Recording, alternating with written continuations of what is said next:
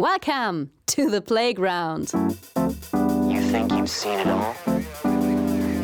Neuwerts FM. Leading your marketing to where the magic happens. Ready for transformation? It might not work. That's why I do it. Who says that doesn't work? And here is your host, Ingo Stoll. Hallo zusammen und herzlich willkommen zu einer neuen Ausgabe von Neuwerts FM Transformer, dem Podcast für Transformation und neues Marketing. Heute geht es um Teufelsaustreibung und zwar diejenigen, die überholte Ansichten und Methoden im Management von Organisationen zum Fokus haben. Als Special Guest begrüßen wir den Autor, Coach und selbsternannten Management-Exorzisten Nils Pfleging. Verlassen wir also gemeinsam unsere Komfortzone und gehen wir neue Wege Richtung Neuwärts. Kickoff. Kickoff. Ja, das ist die Episode Nummer 17 und äh, die Shownotes dazu findet ihr wie immer unter neuwärts.fm slash Episode slash 017 und wir haben eine kleine Premiere anzukündigen, beziehungsweise äh, eine deutlich lange, nämlich äh, wir werden das erste Mal mit diesem Podcast die 60-Minuten-Marke reißen und zwar einigermaßen deutlich und äh, deswegen werde ich mich im Kickoff auch maximal kurz fassen. Der Grund ist ganz einfach, das Interview mit dem großartigen Nils Pfleging, äh, ja, war einfach viel zu spannend und viel zu informativ, als dass wir daraus hätten irgendwas euch vorenthalten wollen. Und deswegen noch ein kleiner Hinweis, der quasi eine weitere Premiere betrifft, nämlich wir können das erste Mal eine kleine Buchverlosung hier in unserem schnuckeligen Transformationspodcast vornehmen. Sieben Exemplare des Buches Organisation für Komplexität von Nils Pfleging gehen in handsignierter Art und Weise an euch über, wenn ihr mögt. Und alles, was ihr dafür tun müsst, ist auf den Show Notes unter Neuwerts FM slash Episode slash 017 einen Kommentar äh, mit eurer Absicht zum Buch dort zu hinterlassen und dann verlosen wir die Schmuckstücke unter allen, die dort kommentieren. Ja, und damit würde ich sagen, genug für hier und jetzt und wir schalten mal rüber zur Teufelsaustreibung für das herkömmliche Management. Viel Spaß!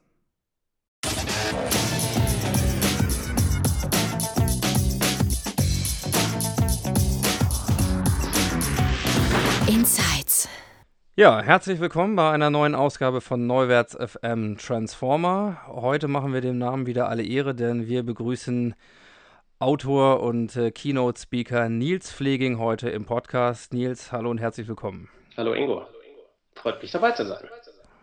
Ja, ich habe dich immer gerne an meiner Seite und ähm, wer uns ein bisschen kennt, der weiß ja auch, wir haben ein bisschen gemeinsame Geschichte, nämlich äh, auf der einen Seite Ajessic, äh, Weltverbesserung äh, in Studentenform, äh, wo wir schon unterwegs waren. Zweitens Wappu feiernd in Finnland, wo ich mich immer gerne noch daran erinnere, zumindest das wenige, an das ich mich erinnern kann. Und äh, zum Lange anderen ist sehr, natürlich das auch. ist alles lange hinter uns, die wilden Zeiten. Ja, ja, ja, das ist tatsächlich ewig lange her. Ähm, nicht so lange her ist dein Gastspiel beim Convention Camp. Bei ähm, unserer Veranstaltung, wo du ja auch schon mal ein bisschen über das Thema Beta-Codex gesprochen hast. Und äh, ja, heute freue ich mich ganz besonders, dass du dir Zeit genommen hast für einen Gastauftritt im, äh, im Podcast, nämlich anlässlich ja, einer Neuauflage, ist nämlich schon die zweite Auflage deines Buches Organisation für Komplexität.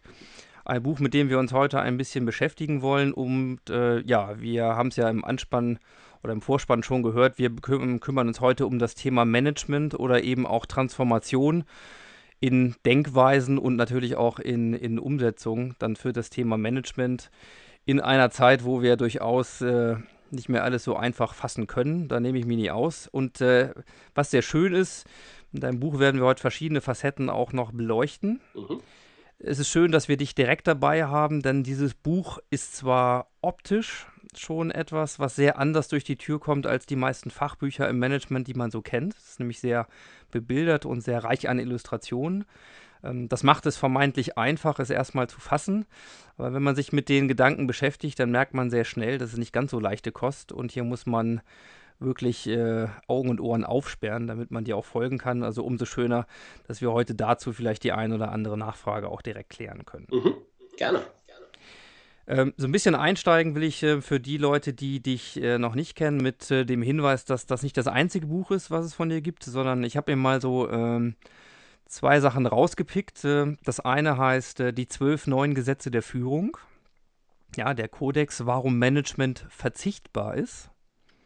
Das wäre schon mal äh, ganz knackig und fast noch besser gefallen hat mir ein Kursbuch äh, Besser optimieren, was du rausgegeben hast, nämlich Kaputt optimieren und Tod verbessern, eine kurze Geschichte des Managements als Scharlatanerie. Und äh, da merkt man schon gleich, äh, das Management und du, ihr seid, äh, ihr seid so, ja. Ja, wir haben und, kein äh, großes Verhältnis zueinander. Soll ich da etwas was zu sagen? Ja, ich äh, auf jeden Fall möchte ich dich bitten, dazu was zu sagen. Und äh, einsteigen ja. äh, möchte ich mit einem Label, das ich geliebt habe, als ich es das erste Mal gelesen habe bei dir, ja. nämlich die Bezeichnung, äh, deine Berufsbezeichnung. Ich hoffe, sie steht auch so auf einer Visitenkarte, so denn du eine hast. Nämlich, äh, du bist Management-Exorzist. Mhm. Also in dem, in dem Film Der Exorzist geht es ja um dieses Mädchen, das vom Teufel besessen ist. Ne? Und, und die Metapher, die da drin steckt, ist, ähm, die Manager, die wir so kennen und haben oder vielleicht auch selber sind, so wie du zum Beispiel, äh, die sind halt auch von was besessen, was nicht zu ihnen gehört, was, ihnen, was sie eigentlich gar nicht in sich haben wollen. ja, da kommt, und wenn man das austreibt, kommt Erbsensuppe rausgesprudelt, sagen wir mal so, ja. Ähm, aber das, also ganz so brachial ist das nicht, meine Arbeit überhaupt nicht. Und das hat auch nichts mit Religiosen, Religiosität zu tun, sondern die Idee ist eher, naja, Management ist halt was, was tief in den Organisationen drinsteckt, was keiner mehr braucht, was nicht mehr nützlich ist. Ich sage immer ganz gerne, Management ist in den 70er Jahren verstorben und zu einer Zombie-Technologie geworden, ja, die so untot rumläuft.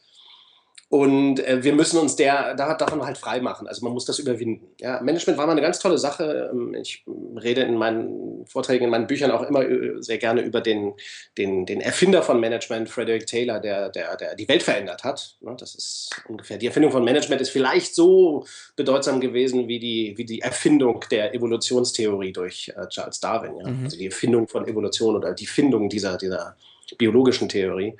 Äh, sehr bedeutsam für die Management-Weltgeschichte, ja. Und hat die Welt natürlich ganz stark geprägt, aber ähm, ist jetzt halt, Management ist aus guten Gründen sozusagen jetzt nicht mehr nützlich und wir müssen es rausholen aus Organisationen. Du hast gerade gesagt, so ungefähr so in den 70ern äh, verstorben und äh, der gute alte Taylor, den wir ja alle vom, vom Model T kennen und äh, der die Arbeitsteilung eingeführt hat und so weiter. Magst du noch mal ein bisschen was dazu sagen? Zum einen, ähm, was da eigentlich Ursache des oder also mal Kern des Managements ist und warum das in den 70ern deiner Meinung nach eigentlich verstorben ist oder mhm. verstorben sein müsste und jetzt mhm. vielleicht ein bisschen mhm. untot durch die Gegend zombiet. Ja, genau. Also noch, noch, um auch Missverständnisse zu vermeiden, wenn ich sage, Management ist tot oder so, das ist keine Kritik an Managern, sondern an dem, wie sie Dinge tun und was sie tun. Ne?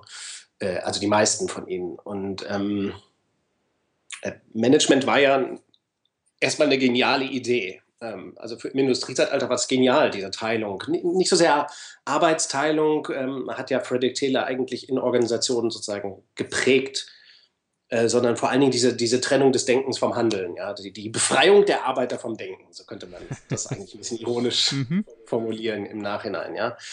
Ähm, und das war ja für ihn auch eine, also für Frederick Taylor, der hatte ja durchaus eine, eine soziale Vision und er hat gesagt, ähm, es wird uns allen besser gehen, wir werden viel effizientere Wertschöpfung haben, wenn wir das schaffen.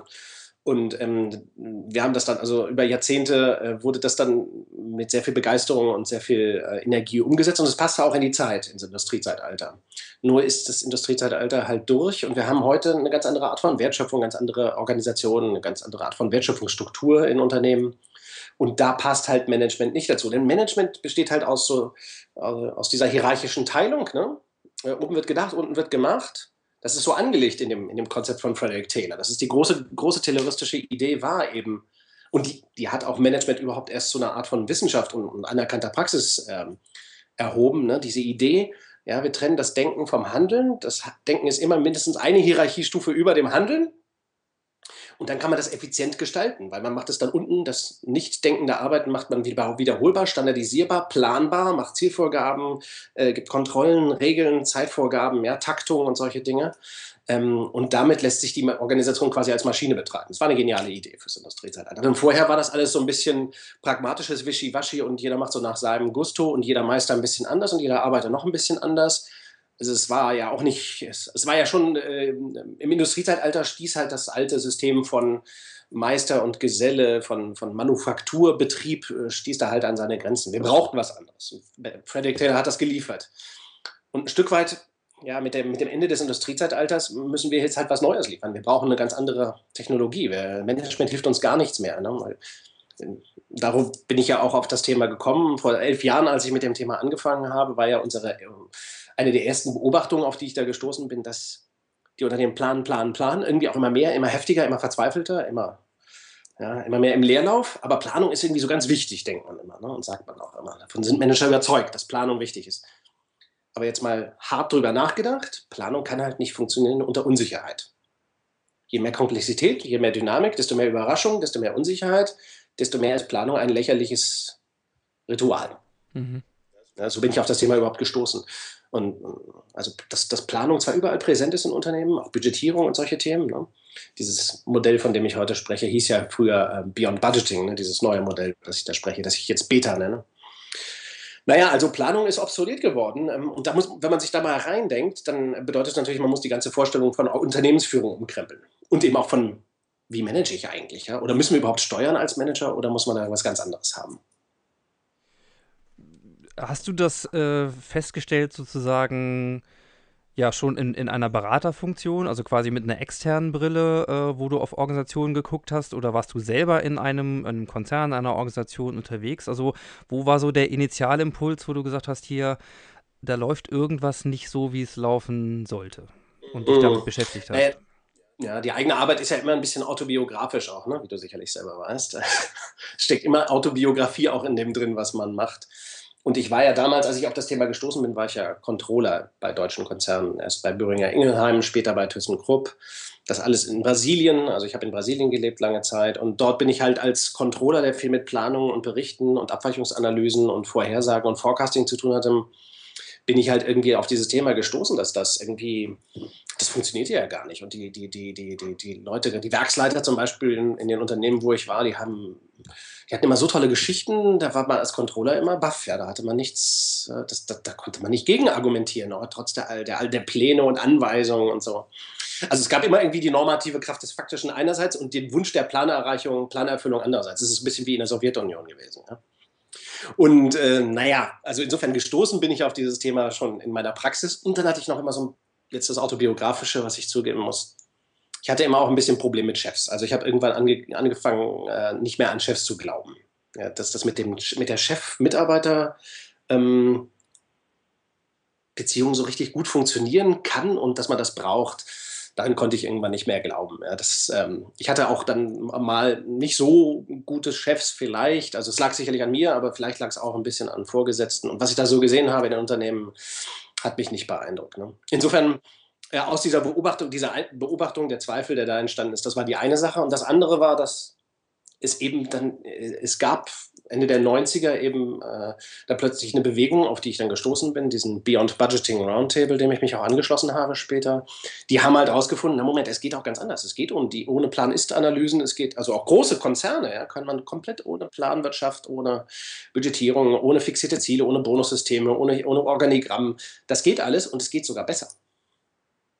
Und das hat mich dann natürlich schon, hat mir dann schon einen Kick gegeben. Ne? Also da, da habe ich mich dann natürlich schon irgendwie gefragt, Moment. Also erst habe ich es für Quatsch gehalten, wie so ein guter Skeptiker das halt so tut, ne? aber äh, dem konnte ich mich dann nicht ganz verschließen. Und wenn man dann forscht und forscht und überall reinguckt in verschiedene Wissenschaften heute, dann sieht man überall die gleichen Zeichen. Ja, natürlich ist, ähm, ist Beherrschbarkeit komplexer Systeme unmöglich. Ne? Und das, dem habe ich mich dann natürlich auch immer mehr zugewandt, ja, zu sagen, ähm, wie geht denn das jetzt mit einem komplexen System? Da kann man ja jetzt nicht steuern, weil es nicht vorhersehbar ist und auch nicht komplett kontrollierbar. Da sind ja lebendige Teile drin. So ein bisschen wie das Wetter. Ne? Also, was macht man jetzt, wenn jetzt Unternehmen wie Wetter sind? Unternehmen sind wie Wetter, auch ein guter Buchtitel, ja. Also ähm, muss man sich halt ein bisschen, muss man ein bisschen flexibel sein. Also warme Kleidung mitnehmen, aber nicht unbedingt immer anziehen und so. Und wie geht das dann in Unternehmen? Ja, wobei Und Wetter. trifft dann auch Unternehmen wie Toyota, die haben das vor 50 Jahren schon gelernt. Mein Wetter ist ja ein bisschen einfacher, ne? Ähm, zumindest der Job ja. Du sagst halt schle schlechtes Wetter voraus und wenn es dann schlecht wird, dann stimmt der, die Vorhersage und wenn es dann besser wird, dann freuen sich alle. So kann man es ja auch machen, aber es ist schon. So funktionieren aber auch die, ähm, die ähm, Quartalsprognosen und Jahresgewinnprognosen der Vorstände ne, und äh, an, die, an die Finanzanalysten und die, die Financial Community, die funktionieren auch so. Das nennt sich das, die Amerikaner nennen das das Earnings Game. Ja. Ja, also man spielt sich da sowas vor, dass man da Beherrschung hat. Das ist genau wie Wetterbericht, ja. Es kann mal eintreffen, wobei, wenn es dann eintrifft in Unternehmen, sollte man sich immer fragen, oh Gott, was haben die gemacht, damit, das, damit die ihre Zahl erreichen? Da können ganz schlimme Sachen gelaufen sein. Und diese Dinge habe ich natürlich auch in der Praxis kennengelernt. Sowohl als Berater in den letzten elf Jahren als auch vorher schon. ne? Was man da so macht, damit die Zahlen stimmen. Na gut, als Controller äh, ist dir das ja, glaube ich, dann mehr als äh, gegenwärtig. Dann weißt du, wie es geht.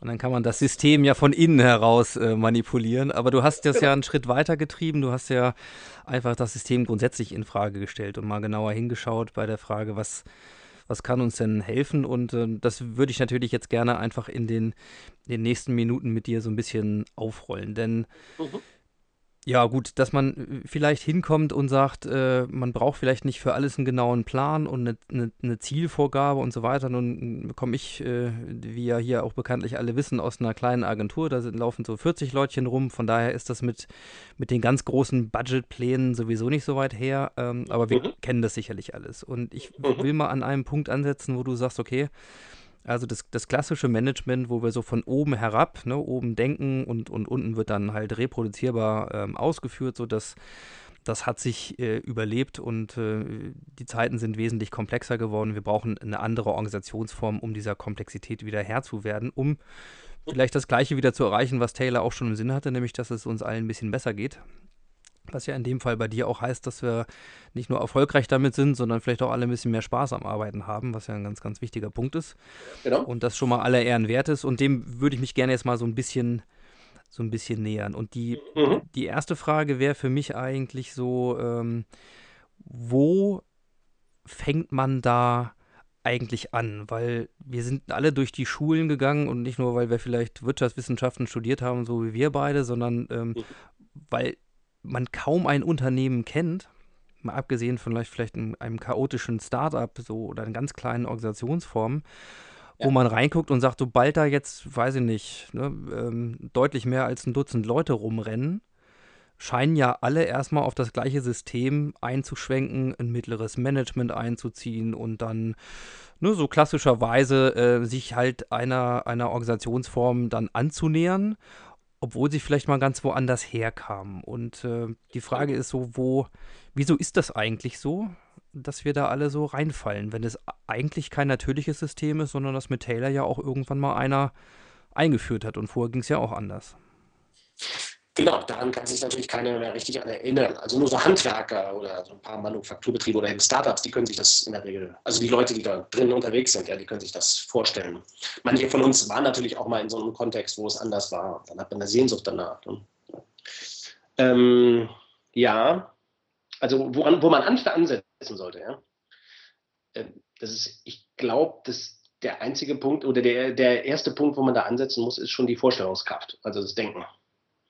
Weil, ähm, ich gebe dir mal ein Beispiel, ähm, wenn ich dich zum Beispiel fragen würde, wie sind die meisten Agenturen organisiert? Gerade Werbeagenturen, also ein bisschen in der Kommunikationsagentur mehr. Aber so eine klassische Werbeagentur hat ja zum Beispiel auch eine Silo-Organisation. Ne? Da gibt es die Kreativen, die sind in einem Camp und die, äh, was, die anderen Kontakter und so. Wie, heißen, wie heißt das in Deutschland, diese beiden Ja, Silos? ich glaube, Kontakte gibt so, die machen dann so Projekte. Also es gibt sozusagen, man, man, man stellt das Dogma auf, einige können nur zur, äh, also müssen sind empfindliche Wesen, die müssen in der Agentur ganz kreativ sein und die müssen geschützt werden von den blöden Kunden. Und dann gibt es die Leute, die am Kunden sind. Wie heißen denn die, diese Silos? Die haben ja auch so Namen. äh, so- Also ein bisschen so die Kreativfabrik. Units heißen die. ja. Wie heißen die? Units. Ja, ja, nee, aber in den Units gibt es ja noch diese Teilung. Ja, Eigentlich gibt es gar keine Units. Units heißt ja Einheit, aber es gibt keine Einheiten. Also das klassische, die klassische Werbeagentur, die ich kennengelernt habe, ähm, und davon habe ich auch einige kennengelernt, die sind halt in die, in die, die mit dem Kunden zu tun haben und die Kreativen. Und irgendwie magisch soll dann da, das, da soll die Schnittstelle irgendwie magisch entstehen, wahrscheinlich zwischen denen. Entsteht natürlich niemals und, und versteht man sich nicht und alles wird nichts und so. Also diese Art von Silo-Denken, die ist ganz fest drin in Organisationen, sogar in Agenturen, die sich das eigentlich gar nicht leisten können, so Schnittstellen zu erzeugen. Ne? Aber man kann sich halt nicht anders vorstellen. In anderen Organ in den meisten Unternehmen steckt halt sowas drin, wie man braucht HR, man braucht Finanzen, man braucht Produktion, man braucht, äh, was braucht man noch so? Vertrieb, ja. Ähm, also das sind alles, das sind alles letztlich strukturgewordene Denkfehler geworden, ne? weil diese Funktionsteilung funktioniert so weit super, wie du die Organisation quasi silohaft zerschneiden kannst, dann abteilungsweise hierarchisch auch noch äh, zerlegen kannst und du die einzelnen Teile dann super optimieren kannst und die auch zusammenarbeiten können, weil sie durch Standard, Standards gekoppelt sind. Und das ist so wie, wenn ich eine Maschine auseinandernehme und nur Standardteile verwendet habe, kann ich quasi Teile beliebig auswechseln und so. Ist immer noch wunderbar. Also kann ich auch wieder zusammensetzen, alles wunderbar. Unternehmen funktionieren jetzt gar nicht so, weil da Menschen drin sind. Also äh, ich versuche natürlich vieles mal zu reflektieren, auch sehr selbstkritisch, weil ich glaube, äh, das ging mir schon beim Lesen äh, deines Buches so, dass ich äh, das ein oder andere Mal das Gefühl hatte, so, ach, ouch, äh, so ertappt. Ja, so beim, beim Denken oder, ähm, naja, auch, wie gesagt, einfach so das eigene Handeln. Braucht man ja keine angucken, kann man ja hier an die, an die eigene Nase fassen. Und ähm, ja. Es ist natürlich so, dass gerade dieser Ruf nach zum Beispiel Standardisierung auch in der Dienstleistung natürlich extrem hoch ist und natürlich so Industrialisierung der Dienstleistung ja. Ne? Also weil ganz lange durch sind und, und wir nur alle lernen, also wir müssen dann auch die Dienstleistung noch standardisieren äh, und die Profile standardisieren und, und äh, wenn man überhaupt eine Organisation aufbaut, ist das Erste, man muss erstmal einen Plan machen, ein Organigramm aufbauen, eine Stellenbeschreibung machen und so weiter. Und ähm, ich so festgestellt habe, dass zumindest bei uns, das war am Anfang gar nicht so da hat das auch keiner gebraucht, weil äh, da saßen auch irgendwie alle in einem Raum und man konnte ja miteinander reden. Also wenn man irgendwas hatte, so das, das war so eine kleine Zelle. Äh, da funktionierte das eigentlich ganz gut. Und äh, die Probleme tauchten auf, als wir mehr als einen Raum hatten. Weil man gar nicht mehr alles mitbekommen hat, was dann im Nebenraum war oder die, mhm. die Telefonate. Und äh, so plötzlich, es gibt so zwei Dinge, zu denen ich gerne mal deine Meinung hätte, die selbst in der Agentur, und ich habe mich die selbst auch schon fordern hören, so in manchen Kontexten. Mhm. Äh, aber ich bin immer daran gescheitert. Und das eine äh, ist das lustige Thema der Standardisierung von Prozessen. Ja. Weil vermeintlich so, um jetzt mal in der Agenturwelt kurz zu bleiben, so die, die großen Vordenker, die großen Networks wie die Jungfern Matz und BBDOs dieser Welt ja ihren unglaublichen, äh, sagenhaften Profit daraus ziehen, dass sie das alles ganz toll standardisieren. Ähm, und die zweite Sache ist der Ruf nach Wissensmanagement. Also mhm. da müssen Wissensdatenbanken aufgebaut werden, damit das Wissen nicht mehr verloren geht und das, damit das alle irgendwie noch nutzen können, muss auch das wieder organisiert werden. Also mhm. äh, diese beiden Dinge, äh, Standardisierung von Prozessen und Aufbau von Wissensdatenbanken. Wie, wie mhm. stehst du denn zu sowas? Äh, ja, das sind natürlich ähm, also sowohl Standards als auch Wissensdatenbanken oder Wissensmanagementsysteme sind ja komplizierte Werkzeuge, mit denen wir versuchen, komplexe Probleme zu lösen. Und das ist ungefähr so, wie wenn man versucht, eine Schraube mit einem Hammer in die Wand zu, zu bringen. Geht. Mit sehr viel Kraft und man weiß nicht, ob man die Mauer hinterher noch hat, ja. Also ob es dann hält und so. Äh, redest auch mit genau, einem Handwerksprofi. Es geht vielleicht sogar irgendwie, zumindest kann man sich die Illusion geben, dass es geht, ne? Also man kann sich gerade noch vorstellen, dass es gehen könnte. So ist das mit, mit diesen Instrumenten auch. Ne? Das ist, ähm, also äh, das Buch ist ja, ähm, das Buch ist ja strukturiert, äh, das ist, hat ja keine Story. Äh, es ist kein Storytelling-Buch, sondern es ist um Denkwerkzeuge herum strukturiert. Und für alle diese Themen, die du angesprochen hast, gibt es in dem Buch Denkwerkzeuge, um die besser zu denken. Und können wir jetzt mal eins nehmen. Warte, nehmen wir zuerst aber mal das Startup-Phänomen. Was passierte, als ihr mehr als einen Raum brauchtet? Da seid ihr halt zerlegt worden. So nennt sich das. Also in dem, in dem Buch ist ein Denkwerkzeug drin, das ist Glasels Evolutionstheorie, so nenne ich die da. Äh, ein Herr Glaser aus Österreich hat das mal wunderbar beschrieben. Also so ein Startup ist ja eine tolle Sache, sehr informell. Also die hat eine, eine so ein Startup hat eigentlich eine, eine, eine Höchstleistungsqualität und das ist die hohe Informalität und die geringe Formalität. Mhm.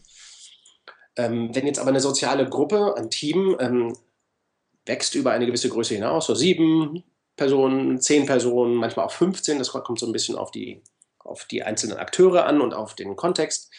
Äh, da wird, die, wird eine Organisation halt zerlegt in Zentrum und Peripherie. Das haben wir aus der Systemtheorie gelernt. auch alles im Buch ein bisschen äh, intensiver erklärt. Also eine Organisation wird eigentlich zerlegt, ohne, ob sie es will oder nicht. Ja, aber das hat auch was mit sozialer Dichte zu tun, mit Kommunikationsprozessen. Wie groß wart ihr, als es euch zerlegt hat?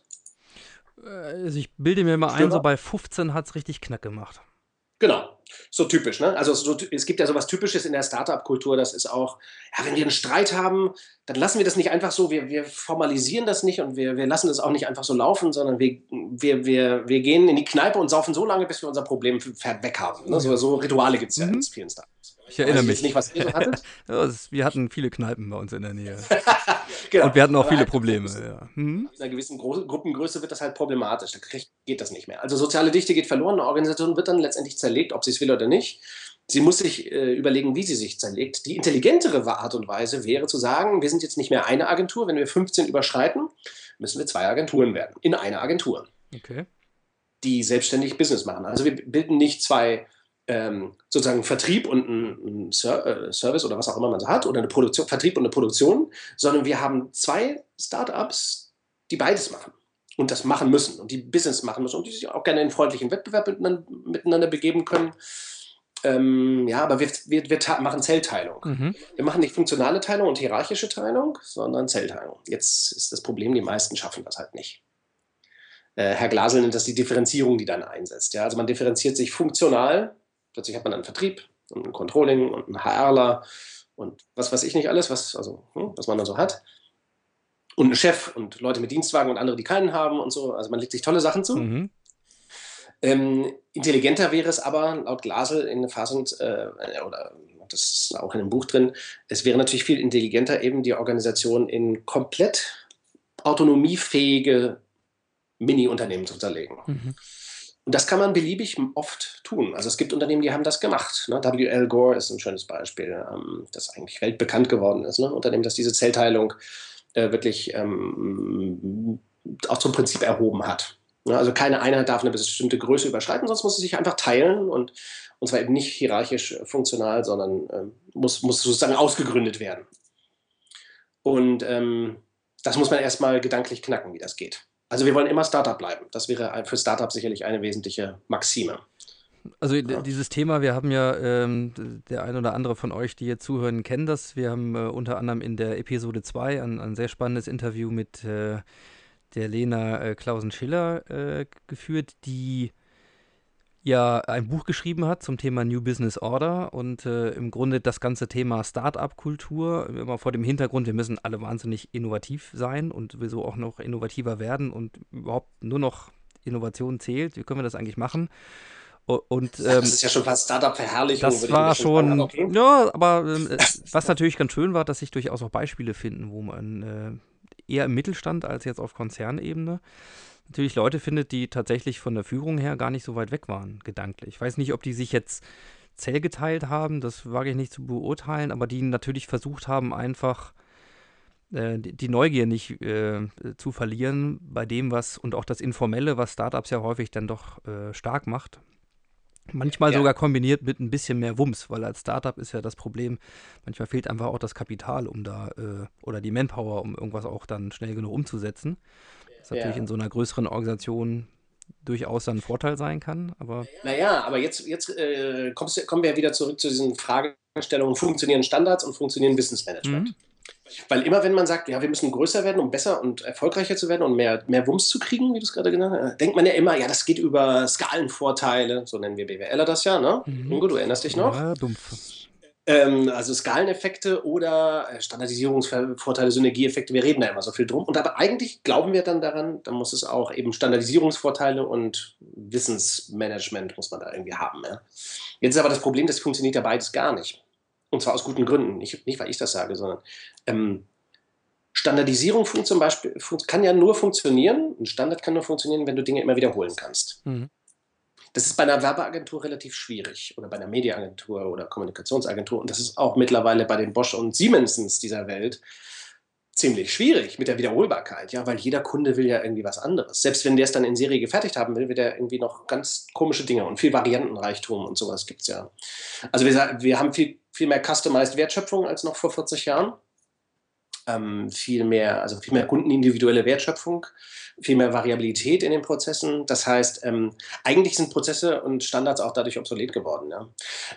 Systemtheoretisch, ein Kollege von mir formuliert das so, er sagt, naja, diese Standards und sowas, die bilden sowas wie die, unsere Wunschorganisation, ja, sowas, die organisationale Vorderbühne. Mhm. Wir möchten ja gerne, dass das geordnet und getaktet und ordentlich und nachvollziehbar und stabilisierbar und Management und steuerbar, ne? Das ist die Vorderbühne der Organisation. Ist eine schöne Sache, wenn aber jetzt ähm, die Wertschöpfung tatsächlich komplexer und dynamischer wird, mehr Überraschungen entstehen, dann verzieht sich quasi das reale Leben der Organisation auf die Hinterbühne. Und jede Organisation hat das. Je weiter die Hinterbühne von der Vorderbühne irgendwie mental auch getrennt ist, desto schwieriger wird es dann da überhaupt noch offiziell arbeiten zu können, leisten zu können. Es gibt ja Konzerne, da sagen dir die Leute, wenn ihr mit denen, habt ihr bestimmt auch schon gehabt, wenn man denen was verkaufen will, auch so als Dienstleister, sagen die, naja, also offiziell geht hier erstmal gar nicht, bevor nicht das und das, ja, und das würde Monat auch, das können, geht gar nicht. Also wir müssen schon einen Trick 17 finden, um sie überhaupt zu beauftragen. So was hört man dann von solchen Unternehmen. Zitat, äh, der kleine Dienstweg und äh, das Informelle, ne? Genau. Ja. Das wird halt überlebenswichtig. In dem Buch ist das ja auch, in, in Organisation für Komplexität beschreibe ich das ja auch. Ne? Jede Organisation hat diese Hinterbühne und die ist zweigeteilt. Da gibt es erstmal sowas wie eine informelle Struktur. Eben, das ist der kleine Dienstweg, die Leute, die ich kenne, die Leute, die mich mögen, die ich ansprechen kann, mit denen ich was gemeinsam habe oder auch nicht. Ja, es gibt das Informelle, das ist extrem wichtig in Organisationen gerade in manchen Konzernen ist das überlebenswichtig, sonst kann man gar nicht mehr arbeiten. Bei den offiziellen Strukturen, den Prozessen zu folgen, ist unmöglich. Viel zu viele Regeln, ja, die sich widersprechen und so weiter. Und dann gibt es noch sowas wie eine Wertschöpfungsstruktur, wie die Arbeit wirklich gemacht wird. Und die entzieht sich dann in der Regel auch den Prozessbeschreibungen, die heute ISO-zertifiziert drauf und runter werden. Und also ich kann mich, äh, ich kann mich an, äh, an eine Zeit erinnern, da war ich bei Blaupunkt äh, als äh, ja, als, als Dauerprakti sozusagen da eingesetzt über so ein Urlaubssemester und äh, dann hieß es auch den einen Tag, morgen Schreibtisch aufräumen, da kommen die Jungs von der ISO-Zertifizierung. Dann wurde quasi äh, eine schöne Kulisse aufgebaut. Das war auch alles Taco, also ne, Clean Desk und so weiter und so fort. Das sah halt das Taco aus und äh, dann sind die auch durch, haben brav ihre Haken gemacht. Ähm, dann waren die halt wieder raus und dann wurde wieder äh, Wertschöpfung betrieben. Ne? Also das ist ja. tatsächlich, wo du das gerade sagst, fällt mir das da Man hübscht die Vorderbühne so äh, auf. Oder man tut so, als wäre man Vorderbühne. Das ist natürlich alles fake. Und das durchschaut auch jeder. Ne? Das ist ein Spiel. Ja, ist eine traurige Sache. Und das hat sich natürlich im Laufe der Zeit auch noch weiter eingebürgert und verschärft. Das Schlimme ist eigentlich, dass, dass die meisten, in, in, den meisten Unternehmen gilt das als normal oder notwendig. Ne? Und da muss man schon ein bisschen ans Denken ran. Also es ist natürlich eine Arbeit, die ich ernst nehme und wo ich sage, Ne, da muss man attraktive Angebote machen. Das Buch ist zum Beispiel so ein, so ein Angebot, einfach hm, jeder, der will, kann da mal, äh, also es gibt da, ja, deswegen sind auch Illustrationen drin und Begrifflichkeiten werden äh, präzisiert und hinterfragt, ja, ähm, um überhaupt Organisationsfähigkeit, also Veränderungsfähigkeit zu entwickeln, ja ich bleib mal bei dem, weil äh, wenn wir einen Transformer-Podcast machen und äh, ich glaube, so viel ist jetzt schon klar, äh, dass du mit guter, äh, mit gutem Recht äh, in diese Kategorie Transformer gehörst äh, und andere auch noch anstiften möchtest, ähnliches zu tun, weswegen der Verbreitung dieser Gedanken hier wir mehr als Vorschub leisten wollen. Also ich bleib mal kurz bei einem Beispiel, was oder einem Thema, wie kann ich das erreichen? Weil halten wir einfach mal fest, ähm, keine Ahnung, ich gucke mal in unseren Neuwertsladen und äh, dann, dann, sind wir schon vielleicht manchmal ein bisschen vor der Zeit, manchmal vielleicht aber im Denken auch noch äh, irgendwo äh, fies in den 60ern, who knows. Und äh, mhm. jeder der Hörer jetzt äh, mag das mal für seine eigene Organisation für sich tun und bewerten. Mhm. Äh, wo ich so hängen geblieben bin und gesagt, okay, wie, wie kann es denn jetzt gehen? Ja, wie, wie, wie kommen wir dahin? Da müssen wir beim Denken ansetzen. Ein ein Aspekt, der mir sehr zu denken gegeben hat, äh, ist die Frage, welche Rolle spielt eigentlich das Menschenbild für Organisation und für Führung und damit am Ende auch für eine erfolgreiche Transformation. Und du sprichst so ein bisschen von, äh, ja, so von zwei Lagern, ne? so der, der X- und der, der Y-Theorie. Ähm, mhm. magst du mal ein bisschen was dazu sagen, was für Menschenbilder da prototypisch zu finden sind? Mhm. Ja, das ist ja eigentlich diese Sache mit dem Menschenbild, da sind wir halt, da bin, sind wir irgendwann so 2003, 2004, 2005 drauf gestoßen, auf das, das ähm, man kann, also diese Transformation, wenn man sagt, Organisationen müssen sich von gemanagten Weisungs-, Weisungs und Kontrollpyramiden wegentwickeln hin zu entmanagten, ähm, marktgeführten, unternehmerisch, marktlich, sozial dichten Netzwerken, ja, die sie auch schon sind im Innersten. Also jede Pyramidenstruktur hat sowas. Jede Pyramidenorganisation, ich sage immer, jede Pyramide hat drin diesen Pfirsich. Ja, das ist im Buch auch erklärt, warum, das, warum ich das Pfirsich nenne, als Metapher. Also in jeder Pyramide steckt irgendwie so ein, so ein Leistungspfirsich drin. Ja? Der, ist aber in, der ist aber wie so ein schlafender Riese, sowas wie, ein, wie, wie eine versteckte Macht. Ja? Der ist auf der Hinterbühne. Mhm. Also um das loszuklopfen, um den Pfirsich rauszuklopfen aus der Pyramide, da braucht es einen mentalen Wandel. Ähm, das ist, ist ganz klar. Und die Frage ist ja, warum passiert der nicht? Ja. Da sind wir irgendwann drauf gekommen, naja, letztendlich liegt das immer ein Stück weit an unserem Menschenbild. Das heißt, also wenn ich dich jetzt fragen würde, na, was sind die Hindernisse bei euch in der Agentur, um sowas zu machen, äh, lieber Herr Geschäftsführer ähm, äh, Stoll, ja, Sie sind doch da, äh, Sie sind doch ein bewusster Mensch und so. Wenn ich dir das jetzt also erklären würde, was, was würdest du mir wahrscheinlich sagen, wenn ich dich frage, warum das nicht äh, schwer vorstellbar ist? Warum das relativ schwer vorstellbar ist? Ich antworte jetzt mal äh, dankbar, würde ich sagen. Es ist natürlich klar, dass die meisten Mitarbeiter einfach nicht verstehen, äh, was das Management da gedacht hat. Und äh, ansonsten muss man schon dahinter sein, ne? dass die Jungs auch die Arbeit Ja, und das kommt machen. auch ganz oft, ich weiß nicht, ob wir schon reif dafür sind, ob wir schon so weit sind. Ja. Und da steckt dann immer drin, ähm, naja, eigentlich traue ich es den anderen nicht zu. Ich selber bin ja unheimlich schlau, ich habe es auch schon gerafft und das ist auch nötig, aber ich, ähm, jetzt ist das Spannende, wenn man dann in Organisationen wirklich nachfragt, ähm, dann findet man, dass das eigentlich alle von sich sagen. Also alle würden von sich sagen, naja, ich kein Thema. Ich lasse mich da gerne drauf ein. Aber bei den anderen bin ich mir nicht so sicher. Mhm. Und ähm, das liegt halt daran, dass wir Dinge auf andere projizieren. Ja? Wir haben Vorstellungen in unseren Köpfen über, wie der andere tickt. Und der Erste, der das auf den Punkt gebracht und beschrieben hat, war halt dieser, der Douglas McGregor, ein Motivationsforscher aus den USA, der, der aufgedeckt hat, dass wir zwei Bilder von der Natur des Menschen in unseren Köpfen mit uns tragen. Das eine hat er Theorie X und das andere Theorie Y genannt. Na, und Theorie X ist halt Menschen wollen ja eigentlich gar nicht so gerne arbeiten, die wollen die Arbeit vermeiden, wenn sie können. Ne, man muss ihnen die Arbeit zwingen oder verführen mit Geld oder Angst. Die übernehmen auch nicht gerne Verantwortung, die Orientierung muss man von außen vorgeben, extrinsisch motivieren dann natürlich auch und kreativ, naja, kreatives Potenzial können wir denen auch nicht unbedingt zutrauen. Ne? Das ist eine Menschenbild, das kennst du auch. Das, das nagt so an uns. Ne? Und McGregor hat dann gesagt, na gut, es gibt aber auch dieses andere Menschenbild, Theorie Y, die sagt, okay, Menschen, natürlich müssen die irgendwie Geld verdienen, um sich und ihre Liebsten zu ernähren, aber die wollen ja eigentlich auch, die streben nach Selbstentfaltung, die sind intrinsisch motiviert, die wollen eigentlich Spaß haben, wenn die Bedingungen stimmen. Die können auch, wenn die Bedingungen stimmen, Verantwortung übernehmen und sich selbst orientieren. Und das, also unter den richtigen Bedingungen macht Arbeit Spaß. Und das sind dann alles Führungskräfte, richtig? Eben nicht, laut McGregor, ne? genau. Aber das ist natürlich was, ja. also. Okay, im Selbstbild schon, das haben wir, glaube ich, verstanden. Genau, im Selbstbild, also jeder weiß von sich selbst, dass er Theorie Y-Menschen ist. Beim anderen bin ich mir nicht so sicher. Und das ist ein Riesenproblem, weil äh, wenn das alle von, äh, voneinander denken, kommen wir halt nie zu einer Veränderung. Das ist so, als wenn ich sage, na, ich bin ja Demokrat, aber alle anderen wollen doch Faschismus oder Diktatur oder Autokratie oder sonst irgendwas. Ja. Ähm, also wenn ich es dem anderen nicht zutraue, dass er auch dieses Potenzial hat, wird nichts draus. Ja? Also die, die, ich bin ja, lebe ja auch in New York nebenbei, ähm, Teilzeit sozusagen in New York. Das ist ein Land, das mich fasziniert. Und das ist ja interessanterweise aus ganz bestimmten historischen Bedingungen heraus das erste Land gewesen, wo ähm, eine Elite gesagt hat, wir trauen allen Menschen zu, dass sie diese Verantwortung als Bürger übernehmen können. Ja, und dann haben sie diese Verfassung geschrieben, mit Gewalten, wo die Gewaltenteilung erst dann, äh, die Gewaltenteilung in einem Staat ist überhaupt erst denkbar und sowas wie eine Republik oder eine Demokratie, wenn man Menschen Mündigkeit unterstellt. Und das ist das Problem in den großen Unternehmen dieser Welt heute oder in den meisten Unternehmen und sogar in den nicht mehr ganz so kleinen und nicht mehr ganz so jungen Startups. Versautes ja. Menschenbild. Also die Unfähigkeit zu glauben, dass ähm, Menschen nach, bei der Arbeit quasi zwanghaft nach Selbstentfaltung streben. Und das tun sie.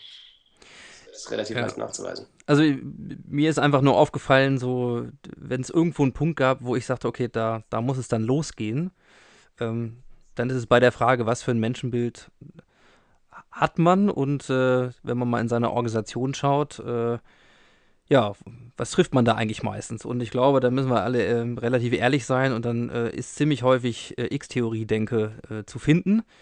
Nämlich das ganze Thema, ja, mit welchen Kontrollmechanismen muss man dann überprüfen, ob jemand auch das tut, was er getan hat und Reportings und und und und. Mhm. Also ähm, na, McGregor äh, ist ja ganz interessant. Tools, Tools und, und Praktiken findet man halt ohne Ende, die dann vermeintlich aber alle eben auf das Thema X-Theorie Mensch zugeschnitten zu sein scheinen. Genau, genau. Ja. McGregor hat das so vor 50 Jahren schon so schön formuliert. Er hat gesagt, im Industriezeitalter haben wir uns den Menschen halt so vorgestellt als Xer. Und dann haben wir unsere Organisationen dafür gebaut. Und das ist eine Falle, aus der man so leicht nicht rauskommt. Also wenn wir dann erstmal Mitarbeiterbeurteilung haben und Standards und Prozesse und Arbeitszeitkontrollen und Bonussysteme. Also wenn man erstmal Bonussysteme hat als Bank, dann ist die nächste Bankenkrise auch nicht mehr weit. Ja, das hält sich ja auch über die Bankenkrisen, wie wir gesehen haben, oder gerade dieser Tage wieder sehen. Das ist dann relativ resistent, äh, zusammen mit dem guten, guten alten psychologischen, äh, ja, ich sag mal, Vorteilserhaltungsprinzip. Ne? Also, aber trotzdem will ich mal versuchen, weil ich ja weiß, dass du in deinem Herzen äh, ja, äh, visionär und, und ähm, auch Idealist bist und ich glaube, das, das, das teilen wir so ein bisschen. Also es muss ja auch einen Weg geben daraus. Und äh, mhm. insofern da könnte man wahrscheinlich auch noch einigermaßen abendfüllend drüber reden. Wir versuchen das vielleicht mal so ein bisschen in der, in der kompakten Form zu machen und gehen mal davon aus, wir haben hier also auch äh, in der Hörerschaft Leute, die vielleicht nicht nur sich selbst das Y-Theorie-Denken äh, zutrauen, sondern vielleicht auch um sich herum und dafür sogar auch Beispiele finden. Aber sagen, okay, irgendwo, wo fange ich an? Wie geht das? Das ist ja doch sehr viel, was, ja, wo man erstmal den Kampf gegen die Windmühlen vielleicht äh, führen kann und nicht jeder ist ist der Chef in seiner eigenen Organisation und kann das tun. Also, was sind so, ja, ich sag mal, gerade so ans mittlere Management, die sich ja häufig mehr damit auseinandersetzen als die ähm, ganz oben, dann, was sind so Insights oder Erfahrungswerte, die du gesammelt hast, wo du sagst, okay, da, so, so kann es gelingen oder das sind vielleicht auch einfache Sachen, mit denen man anfangen kann und dann ist der Weg wahrscheinlich auch das Ziel, wie so häufig. Mhm. Naja, es gibt schon zwei, es gibt schon, schon unterschiedliche Veränderungsansätze in, in, diese Richtung, über die wir uns hier unterhalten. Und die, es gibt es gibt sowas wie ein Phänomen, jeder, der arbeitet, jeder, der in einer Organisation unterwegs ist, der hat einen eigenen Einflussbereich. Jeder hat einen Einflussbereich. Ähm, ich sehe immer wieder, dass es ähm, oftmals auch Managern schwerfällt, ihren Einflussbereich ganz nüchtern zu analysieren. Also man hält oftmals den eigenen Einflussbereich für kleiner, als er ist. Mhm. Einflussbereich ist aber zum Beispiel auch, ich kann, wenn ich von was überzeugt bin, in meinem, also wenn ich eine Abteilung und einen Bereich habe, ich kann Dinge verändern. Ich kann auch gegen Dinge rebellieren, Dinge unterlassen. Ich kenne zum Beispiel eine Managerin aus einem, in diesem größeren Konzern, da gibt es eine Mitarbeiterbeurteilung und sie hat immer gesagt, seitdem sie Managerin ist, als Führungskraft ist, sagt sie, äh, ihr könnt gerne im Unternehmen, im ganzen Konzern Mitarbeiter beurteilen und diese, der HR-Bereich schiebt dann immer was durch. Ja? Mhm. Ich mache das in meinem Team nicht. Und sie hat halt noch nie eine Mitarbeiterbeurteilung, obwohl das Konzern Pflicht ist und da alle möglichen ganz strengen ne, Gesetze da, sie macht das einfach nicht. Also ein bisschen Zivilcourage kann helfen, ja. Ähm, man kann aber auch natürlich, man kann, man kann durchaus auch eigene Strukturen in eigenen Bereichen oder Einflussbereichen verändern. Das ist ein Weg so. Also man kann in, im eigenen wohl definierten Einflussbereich was tun. Das kann ja mittlerweile sein, ich habe nur ein Team von vier, fünf Leuten oder zehn Leuten und da verändere ich was. So, das ist die eine Sache. Dafür gibt es auch einige Denkwerkzeuge in dem Buch. Das andere ist, naja, Inseln der Glückseligkeit zu schaffen in, in, in großen, schrecklichen Schreckensunternehmen, in, äh, also sozusagen äh, Zombie-Unternehmen, ist natürlich jetzt auch ein bisschen, ist ein bisschen egoistisch eigentlich. Also wie wäre es, wenn man Transformationen für ganze Organisationen denken würde? Würde. Und ähm, ich glaube, eins der Hindernisse ist halt, es gibt, ich kenne, also schreiben mir auch oft Leser meiner Bücher, ja, ich bin jetzt hier Manager und aber mein Top-Management will ja nicht. Da ist der gleich, da ist schon wieder der Menschenbild, das Menschenbildproblem drin. Ne? Also ich, ich halte mich für ganz helle, aber meinem Top-Management weil ich deren Verhalten in der Ist-Organisation beobachte, traue ich es nicht zu, dass sie ein besseres Menschenbild vielleicht haben könnten oder nachdenken wollen oder was an sich nach was anderes sehen auch. Ja. Und ähm, jetzt die Top-Manager in so einem Unternehmen typischerweise denken auch, die beobachten ja wieder das Verhalten ihrer Abteilungsleiter, Bereichsleiter oder was auch immer da ist, auch im Ist-System, den ganzen Schwachsinn, der da passiert sozusagen und sagen, na, mit den Trotteln kann ich ja nun auch nicht äh, echte Veränderungen machen. Und außerdem, als ich das letzte Mal McKinsey drin hatte, wollten die ja auch nicht. Na, so läuft, also wir verstärken unsere Vorurteile, das negative Menschenbild verstärkt sich da. ist eine self-fulfilling prophecy, dass man das ja. nicht verändern kann. Übrigens auch unsere ganze Vorstellung davon, wie Change funktioniert als planbar und in Phasen abwickelbar und durchzumanagen, ist natürlich auch eine, eine, eine Illusion, ja. Ähm, es gibt zum Beispiel überhaupt keinen Widerstand in Veränderungen. Es gibt nur ähm, Lerntemperaturen, sagen wir mal so also wenn man schon an Widerstand glaubt, da werden Leute dagegen widerstehen, dann erzeuge ich den Widerstand in der Regel durch die Dinge, die ich dann tue. Mhm. Ganz interessante Dinge, auf die man stößt, wenn man so ein bisschen systemtheoretischer herangeht an, an Organisationen, an lebendige Systeme und Veränderungen.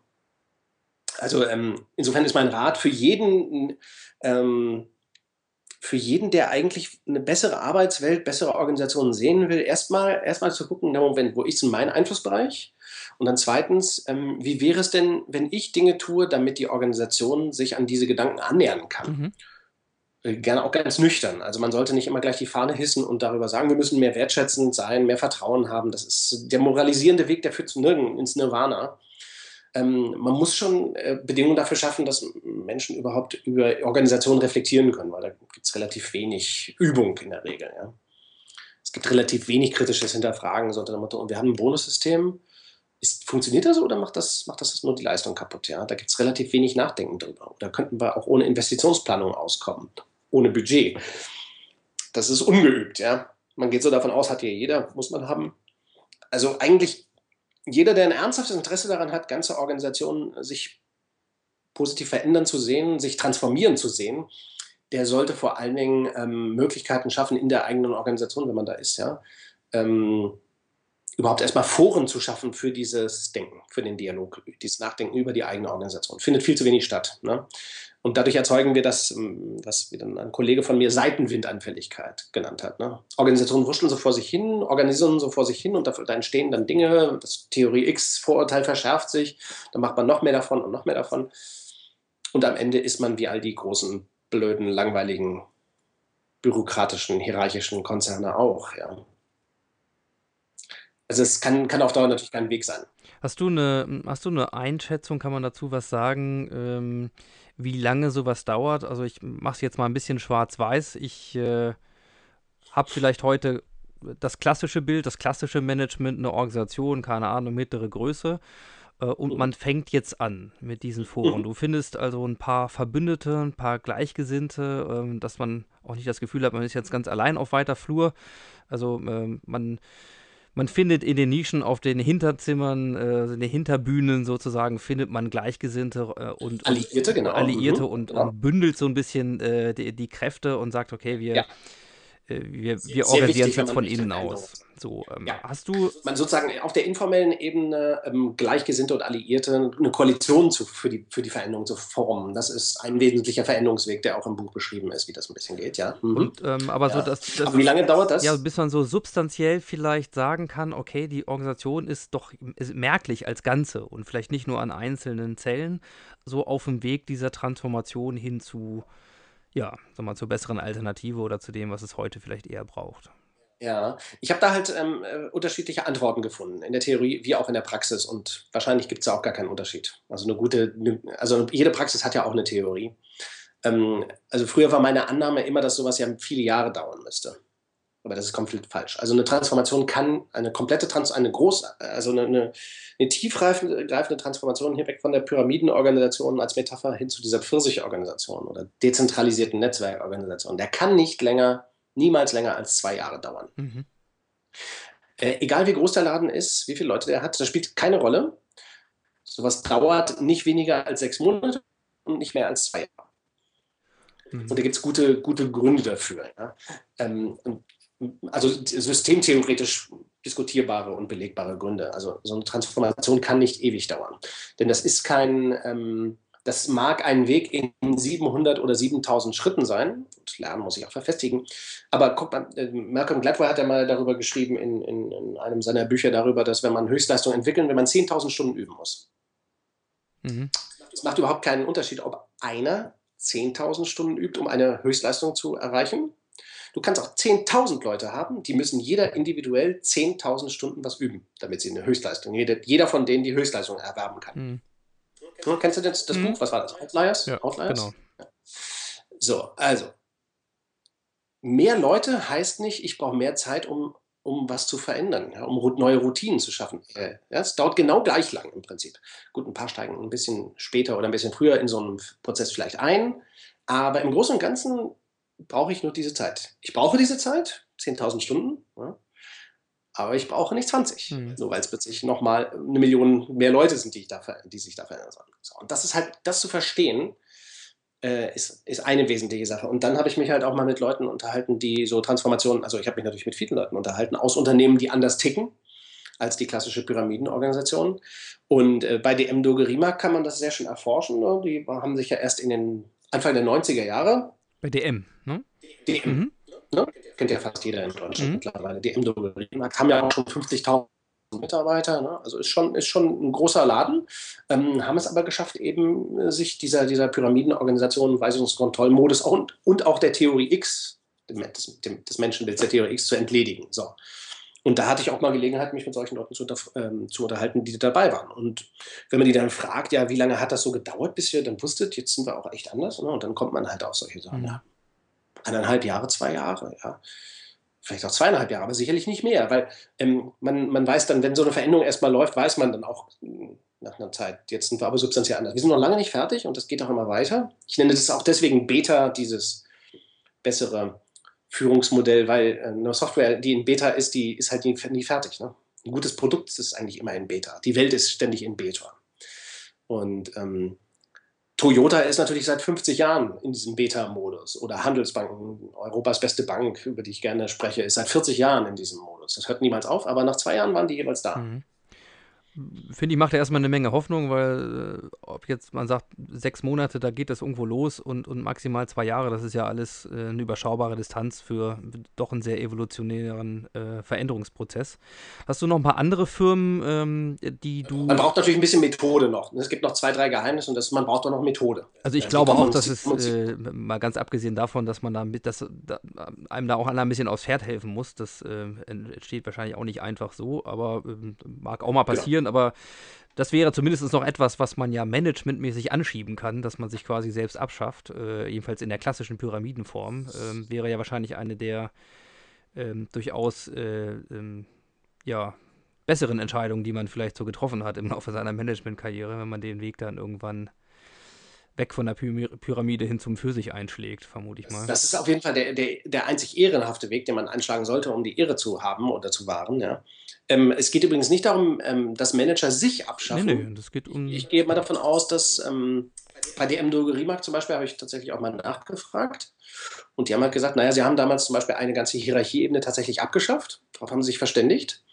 Und die, die dann da waren auf dieser Hierarchieebene, die ähm, äh, jeder, für jeden Einzelnen haben sie sich überlegt, wo kann der sich hin entwickeln. Mhm. Eine andere, in welche anderen Rollen. Und so sollte man das auch machen. Ja. Es sind sicherlich auch ein paar, haben sie auch gesagt, ein paar sind dann einfach auch gegangen und dann gab es natürlich auch Verletzungen dabei. Ja.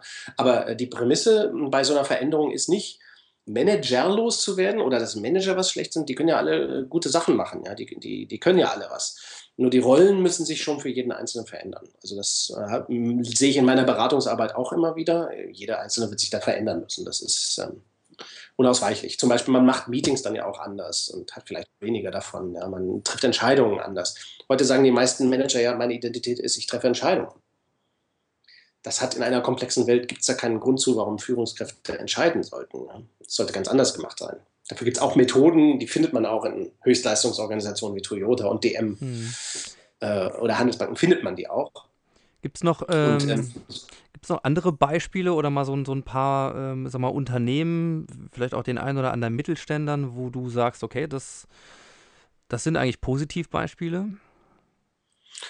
Ja, da gibt es schon ein paar. Also ein schönes Beispiel ähm, aus deutschen Landen ähm, in den letzten Jahren ist ja ähm, ist ja dieses Unternehmen von Detlef Lohmann gewesen. Der hat auch ein Buch darüber geschrieben. Also der hat sich durchaus auch an einem, einem dieser Bücher von mir orientiert, die zwölf neuen Gesetze der Führung. Und der nennt sich auch Beta-Chef. Ja. Ähm, ähm, der hat ja so ein mittelständisches Unternehmen mit 150 Leuten, die irgendwie so Industrieteile oder sowas herstellen. Ähm, also es gibt schon, und das würde ich dann mal eher so typischen, als typischen Mittelstand bezeichnen, mhm. Ne, ein Unternehmen, das sich da durchaus auch verändert hat. Ähm, und in den letzten Jahren gab es ja auch einige ganz hübsche und ähm, neue Fallbeispiele in den USA. Zappos würde ich eher auch, eigentlich auch als mittelständisch, ja, ist mittlerweile natürlich Teil von Amazon, aber Zappos hat ja nur 1500, 2000 Mitarbeiter, ist ein schönes Beispiel. Die haben das sozusagen immer drin, die haben sich nicht wirklich transformiert, sie sind direkt aus ihrer Startup-Phase gewissermaßen in diesen Beta-Weg hineingewachsen und haben das bis heute ganz gut gehalten. Mit, aber mit einigen, ne, mit einigen Schwingungen und Zuckungen auch.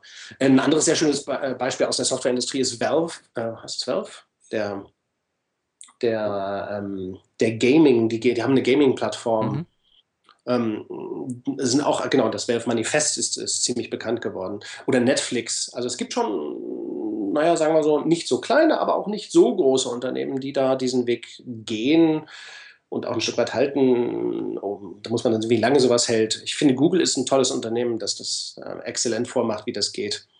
Obwohl die ja nun dramatisch gewachsen sind in den letzten zwölf Jahren, immer wieder, immer wieder gewachsen und haben das gut geschluckt. Also wir, wir sehen eigentlich in allen möglichen Industrien solche, solche Unternehmen und auch in allen möglichen Größenordnungen. Mich als Berater interessieren als Fallbeispiele dann eher die ganz großen, weil man da so schön sehen kann, es geht tatsächlich, ja. Bei beim kleinen Unternehmen kann sich das noch jeder vorstellen, ja. Oder man glaubt es dann auch nicht so ganz. Aber wenn man da mal to Toyota durchgehend äh, diskutiert und ein bisschen analysiert, wie die das machen, ja, und das seit 50 Jahren, 60 Jahren mit wechselnden CEOs an der Spitze, das ist schon, das ist schon ein anderes Kaliber. Die zeigen wirklich, wie es geht. Was halt sehr interessant ist, äh, gerade weil du Toyota nochmal sagst, äh, wenn man sagt, Toyota ist ja nun der Automobilhersteller mit den meisten Fahrzeugen weltweit, dann ist ja der Weg nicht mehr ganz so weit zur Nummer zwei und dann sind wir bei den deutschen landen und bei, bei Volkswagen äh, als Konzern, bei denen ich mal behauptet, dass sie nach einem etwas anderen Prinzip äh, äh, aufgebaut sind und funktionieren. wir haben mhm. im Rahmen des Convention Camps ein, ein Open Innovation Projekt mit Volkswagen und fünf Universitäten gemacht. Mhm. Und äh, wir haben angefangen mit äh, dem Volker Donnermann, der hier an der Stelle auch herzlich gegrüßt sei. Also ein sehr innovativer Kopf, der auch gesagt hat, wir müssen was tun, wir müssen ja auch anders denken. Äh, das Auto verliert als Statussymbol und wir reden jetzt hier über Aussagen, die schon vier Jahre alt sind. Äh, also wir, wir, müssen durchaus gucken, dass wir da äh, auch andere Ideen aufnehmen und so weiter. Es fing also an, äh, wie immer bei einzelnen Köpfen an. Äh, das äh, Entscheidende war nur, wir haben ein Projekt gemacht über zwölf Monate und ähm, quasi an einem Faden, da hingen am Anfang drei, vier Leute dran, äh, immer weiter gezogen, weil wir hier auch ähm, eine Fahrzeugschnittstelle aufgemacht haben, weil es darum ging, äh, per Handy an Fahrzeugdaten heranzukommen, mit diesen Ideen neue Arten von Apps entwickeln zu können, rund um Carsharing und so weiter. Also ähm, wirklich ganz toll mit echten Testfahrten. Mhm. Wir mhm. waren am Ende bei über 300 Personen alleine in der Volkswagen-Organisation, von der Unternehmenskommunikation bis hin zu äh, Sicherheitsingenieuren und so weiter, die in diesem Projekt involviert werden mussten. Mhm.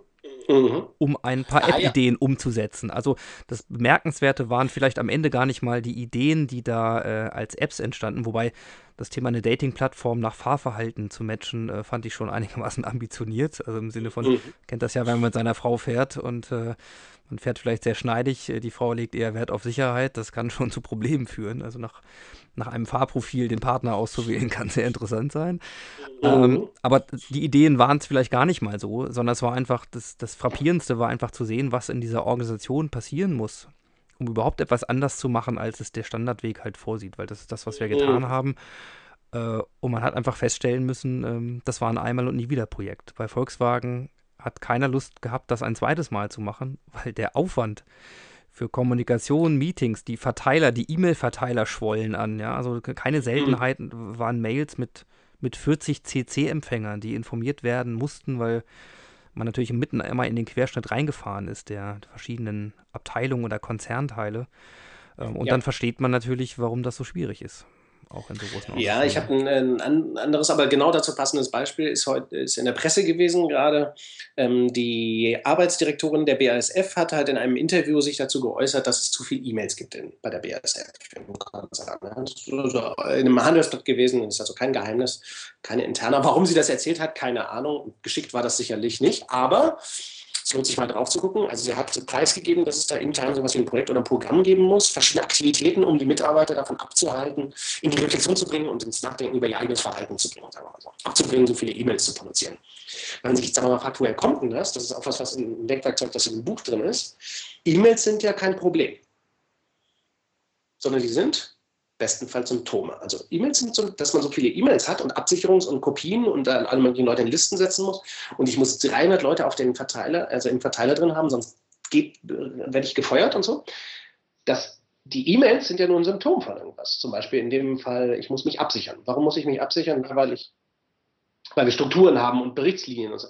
Und äh, wenn man bei BASF ein bisschen, also habe da im Laufe meiner Karriere mit vielen Leuten gesprochen, die BASF kennen und oder da drin sind oder drin waren oder da, mit denen zusammengearbeitet haben. Ja. Und jeder erzählt da mir eigentlich das Gleiche. Ne? BASF oder das, das gilt aber nicht nur für den Laden, das gilt, das gilt eigentlich für alle Unternehmen, die so strukturiert sind, wie die großen Konzerne, auch wie der VW-Konzern. Wenn man erstmal so eine Matrixstruktur sich zugelegt hat, mit so vielen Dimensionen, bei der BSF weiß ich, das sind so fünf oder so, haben die fünf, äh, also eigentlich jeder hat fünf Berichtslinien. Das heißt, du musst fünf Leute einkopieren. Du hast keine Autonomie, du hast keine Verantwortung, es gibt nur noch Verantwortlichkeiten. Und die sind so mm, äh, aufgespaltet und vieldimensional verwurstet ja, und verregelt, ähm, dass du natürlich einen, einen, einen Kommunikationsleerlauf ähm, erzeugst. Weil niemand kann mehr diese ganzen Informationen auch verarbeiten, darum geht es auch gar nicht mehr. Es gibt dann nur noch Sicherungskopien quasi von. Ne? Keine, es gibt keine, keine Wertschöpfungskommunikation, sondern nur eine formelle, auf der Vorderbühne dieser Absicherungskommunikation. Also es ist der totale Leer auf die totale, totale Entkopplung von, von der Wertschöpfung. Ja, eigentlich müsste man heimlich auf der Hinterbühne agieren. Das hat euer Projekt nicht geschafft, offenbar. Mhm. Irgendwann ist es an die Vorderbühne gekoppelt worden und dann geht es halt. Ich kann dir auch, genau, kann auch genau sagen, wo es passiert ist. War, Wollen wir hier nicht. Na, keine Namen, sondern als das Thema Unternehmenskommunikation reinkam. Also äh, ah, ja. ich bin ja auch großer Freund äh, von Social-Media-Prozessen, weil man da äh, nicht mehr so agieren kann, wie man das in der Linie noch gemacht hat. Aber äh, Unternehmenskommunikation ist ja die Hoheit des Pressesprechers. Ja, und ja. wer darf überhaupt hier was kommunizieren? Und da machte es Bumm, respektive äh, da kam der Overhead halt mhm. halt ins Rollen. Äh, mhm. Ja, und dann gab es eben Hoheiten. Wer darf hier eigentlich überhaupt was sagen und, und, und was darf der sagen und wie und wer darf das abnehmen und so weiter. Ja, okay. Gut, also die E-Mail-Diät äh, äh, bei, bei BASF äh, als ein Beispiel, ich glaube, ähm, aber das, auch dieses Symptom ist bekannt. Äh, auch das, glaube ich, findet man in kleineren Sachen. Insofern nochmal ein schönes Beispiel. Vielen Dank. Ähm, Oder auch ähm, dabei, der, der Volkswagen-Konzern hatte das ja vor zwei, drei Jahren auch, ne? diesen lächerlichen Versuch, ab 18 Uhr dürft ihr keine E-Mails mehr senden. Ja, ja, es war gut gemeint, aber äh, gut, gut, ja, gut gemeint ist Reines das Gegenteil. Dann ja, ja, ja, Statt sich zu fragen, warum haben wir so viel, produzieren wir so viel Leerlaufkommunikation, ähm, ähm, das ist ja reine, reine, äh, reine, reines, reine Feedback-Schleife. Ja? Ähm, warum produzieren wir so äh, da viel so von und so relativ wenig Wertschöpfung? Ähm, müsste man jetzt sicher eigentlich, in, also eigentlich, wenn man sich da fünfmal hintereinander diszipliniert die Warum-Frage stellt, wird man darauf kommen, na, unsere Strukturen sind Mist. Wir haben Verantwortung durch Verantwortlichkeiten ersetzt, ja. Und Berichtsstrukturen, äh, also Verantwortungsstruktur durch Berichtsstruktur. Oder Wertschöpfungsteams haben wir gar nicht mehr. Wir haben nur noch funktionale Silos in fünf Dimensionen. Und da macht man sich dann, ähm, da spielt man ähm, äh, eigentlich nur noch Kasperltheater miteinander. Das, die Forderung ist natürlich, diese Strukturen, also die Matrixstruktur ist so ein verzweifelter, lächerlicher Versuch, komplexer, komplexen Problemen, lebendiger, dynamischer Marktumgebung mit komplizierter Methode zu begeben, entgegen. Ja, also mit, die, die, mit komplizierter Methode komplexe Probleme zu bewältigen. Und das ist, man kann das lächerlich, das ist aber auch tragisch, steckt eine Tragödie drin würde ich mir vorstellen, dass es viele Leute gibt, äh, auch so unter denen, die das hier hören, die sagen, naja gut, also Moment, Moment, äh, Volkswagen ist ja nun kein unerfolgreiches Unternehmen. Ja, trotz hm. Des klassischen Managements oder des vielleicht sehr klassischen Managements an vielen Stellen. So und Toyota hat, das haben wir ja auch vor ein paar Monaten gehabt, die haben auch ihre Rückrufaktionen, auch ihre Qualitätsprobleme so kann man das an den beiden festmachen? Also traust du dir eine Prognose zu und sagst, wenn Toyota nach dem Modell funktioniert, ähm, wie es Beta eigentlich sein sollte und ähm, der Volkswagen ist der Alpha und auch offensichtlich nicht ja auf dem Weg gerade das zu transformieren. Entscheidet sich da das Rennen oder, oder wie siehst du das? Naja, ich finde immer gerade in der Automobilindustrie sieht man immer sehr einfach wer da die Meister sind, wer der Benchmark ist. Und da kannst du auch, egal in welchem Unternehmen du fragst, wer ist denn der Benchmark in Qualität, kann dir jeder sagen, das, ist, das ist, sind die. Ja, das ist eben nirgendwo Volkswagen. Also es kann beim ADAC-Test mal ganz anders aussehen, aus ganz bestimmten Gründen. Äh, und das soll auch so sein. Ne? Und es gibt, äh, VW kann natürlich auch gute Autos bauen, ist auch klar. Aber der Benchmark in allen Dingen, also zum Beispiel, wenn man sich die langfristige Rentabilität anguckt, äh, Volkswagen, Toyota. Ja, da ist seit Jahrzehnten ist das so eine Linie. Da gab's, Toyota hatte dann natürlich auch mal 2009 oder sowas diese Krise und so. Also es gibt alles Mögliche. Äh, und Toyota hat natürlich auch Probleme, das ist ganz klar. Aber ähm, das ist das wesentlich intelligentere System und das ist das, was den Unterschied macht. Volkswagen hat nicht die schlechteren Mitarbeiter. Und ja, das sage ich jetzt mit ein bisschen Winden. Ähm, sie haben eigentlich auch nicht die schlechteren Manager, aber sie haben das schlechtere Managementverhalten, das auf jeden Fall. Ja, sie haben die schlechte, das schlechtere Modell. Und das ist, hat jetzt nichts mit den Autos. Die Autos können noch okay sein und die sind fahrbar. Ähm, da muss man sich halt überlegen, ob man sowas fahren will. Aber ähm, die haben auf jeden Fall das, also ich fahre ab und zu auch mit dem ICE da äh, durch Wolfsburg durch. Wenn man sich dann auch anhört, was die Leute im Zugrestaurant da über ihren eigenen Laden sagen, ja, oder überhaupt so, wird man schon ein bisschen traurig, ja. Also Volkswagen könnte noch 70 Mal besser also ein 70 mal cooleres, geileres, wirksameres Unternehmen sein, wenn man das Organisationsmodell endlich mal in Frage stellen würde. Und nein, Herr Winterkorn möchte natürlich der beste Produktmanager sein. Der ist aber keinerlei, da ist keinerlei Führungskraft. Ja. Da ist nicht mal Führungsarbeit annähernd zu sehen. Und das ist, das ist schade. Das, da tun mir die, die äh, ich weiß gar nicht, 200.000 Volkswagener, die es so gibt, die tun mir, das tut mir auch leid. Da ist viel mehr zu holen. Es sind weltweit sogar 400.000. Also das ist richtig, richtig groß. Aber genau. nehmen wir es genau mal so. Ja, ähm, das ist gut, aber es könnte noch viel, viel besser sein. Und ich glaube, dieses Plädoyer ähm, trifft auf die allermeisten gewachsenen Organisationen zu. Insofern gibt es für dich sicherlich noch viel, viel Arbeit äh, auch in Zukunft an ich sag genau. mal, an Missionsarbeit, weil das ist es ja, oder Missionarsarbeit, das ist es ja. Ja, naja, ich mache schon auch ein bisschen mehr als nur, weil nur Missionarsarbeit und nur Missionarsstellung wäre auch ein bisschen einseitig. Ähm, also es darf schon, äh, ich bin, ich definiere mich als, äh, als, als Twitter, Darf ich das als Twitter-Feed, äh, als Zitat bringen hier? ja, genau. Sehr gut. Ähm, also ich glaube, ich äh, sagen wir so, die Zeit ist reif weil die Komplexität in, in, den Märkten und die Dynamik in den Märkten natürlich dramatisch zugenommen hat. Ne? Und ähm, gerade, wir hatten eben über Automobilkonzerne gesprochen, dadurch, dass es den, den unentwickelten Vergleich ne, der, der Alpha-Pyramiden-Automobilhersteller mit Toyota, Honda und Co. gibt, seit einigen Jahrzehnten, äh, ist das natürlich eigentlich frappierend. Das ist auffällig, was da passiert. Ne? In, äh, seit einigen Jahren kann man es eben auch nicht mehr leugnen, dass Toyota natürlich auch wahnsinnig innovativ ist. Ja, und äh, also nicht nur haben sie die beste Qualität, beste Kosten, ja, und Rückrufaktionen hinterher, die haben immer noch die beste Qualität. Ähm, relativ zu den anderen, nur weil sie halt größer sind, dann muss man eben auch mal mehr zurückrufen. Alles, alles äh, wunderbar, aber das ist halt der Benchmark. Aus guten Gründen, und das liegt nicht daran, dass Japaner intelligenter sind als Deutsche, die haben einfach nur das bessere Organisationsmodell. Im, im, Im Handel haben wir das in manchen Segmenten dramatisch gesehen in den letzten Jahrzehnten, wie schnell so ein, äh, so ein, so ein klassisches Alpha-Bürokratieunternehmen von einem Beta-Wettbewerber auch wirklich ähm, ja, über, überrollt wird. Ne? Ich sage da mittlerweile immer, da hat sich irgendwann für, den, für so ein Pyramidenunternehmen hat sich auch irgendwann ausgeschleckert. ja, das konnte sich keiner vorstellen. Der größte äh, Drogeriehandelskonzern Schlecker, ja, immer der größte gewesen, seit, also seit Ewigkeiten. Also müssen die doch auch gut sein. Und ich habe immer gesagt, nein, der Schlecker ist nichts gut. Die sind, äh, das ist tot. Ja, und jetzt sind sie auch seit ein paar Jahren tot. Jetzt lässt sich das mir nicht mehr anzweifeln. Also wenn man erstmal einen Wettbewerb wie DM hat, der, ob bei gleicher Mitarbeiterschönheit, ja, bei gleichen Produkten mehr oder weniger, bei, gleicher, bei gleichem Markt viel, viel mehr äh, Leistung erbringen kann. Für alle, für die Gesellschaft, für die eigenen Mitarbeiter, für Kunden, für, ja, für, den, für, für die Steuerbehörden. Äh, da hat man als, als Schlecker keine Chance mehr. Und ich möchte halt nicht, dass natürlich das Volkswagen äh, sich verschleckert. Also ich glaube daran, man kann alle Organisationen in zwei Jahren transformieren und das haben die auch verdient. Das ist nicht missionarisch, das ist einfach nötig. Wir müssen einfach anfangen. Ja, ich glaube, dem äh, möchte ich eigentlich auch gar nichts mehr jetzt äh, hinzufügen, weil das, äh, damit ist das der Aufruf gestartet. Ja, ähm, sag uns doch nochmal für jemanden, der das jetzt gehört hat und sagt, okay, nicht nur aufgrund dieses Aufrufs, sondern natürlich auch ähm, vieler Impulse. Ähm, wir haben ja schon gesagt, es gibt Denkwerkzeuge, es gibt die einfache Möglichkeit, das in deinem wunderschönen und auch wunderschön illustrierten und wie man jetzt nach unserem Gespräch auch, glaube ich, äh, nachvollziehen kann, auch inhaltlich wunderschönen tiefen Buch ähm, für Transformatoren, also Organisation für Komplexität. Äh, mhm. finden kann, äh, kann man da viel nachempfinden. Aber wenn ich jetzt auch so unterwegs bin, wo findet man dich? Wo hat man eine Chance, mit, sich mit dir zu vernetzen? Wo findet man mehr von diesen Dingen? Ähm, wenn mhm. du jemanden irgendwo hinschicken würdest, meistens ja digitaler Art, ähm, wo, wo kann ich mich da noch weiter einlesen? Wo finde ich mehr dazu?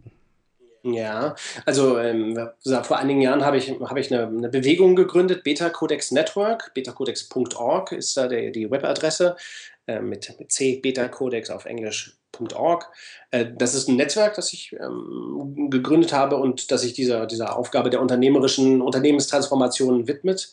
Aber ich bin auch überall ansonsten im Netz anzutreffen. Also ich bin aktiver Twitterer, ähm, unter meinem eigenen Namen, Nils Pflegenk, bin ich da zu finden. Ähm, ich habe ähm, alle meine Slides, Präsentationsdateien und ähm, auch ganz viele Papers, äh, die ich verfasst oder mitverfasst habe, sind also auf Slideshare zu finden. Das ist ja so ein bisschen sowas wie das YouTube für PowerPoint-Nutzer. Ne? Ähm, einen eigenen YouTube-Kanal habe ich auch. Da gibt es auch Videos in Deutsch, Englisch, äh, Portugiesisch, Spanisch von mir. Ähm, also das sind so die, die, die Dinge, wo man mich leicht findet. Aber ich bin natürlich auch auf LinkedIn und Xing und ähm, dort sehr kontaktfreudig auch. Insofern lade ich gerne jeden ein, dem das irgendwie gefallen hat und der eine Frage hat oder gerne einen Hinweis möchte. Lade ich natürlich ein, da auch in Kontakt zu treten. Das Buch kann man aber auch kaufen, kostet 13 Euro.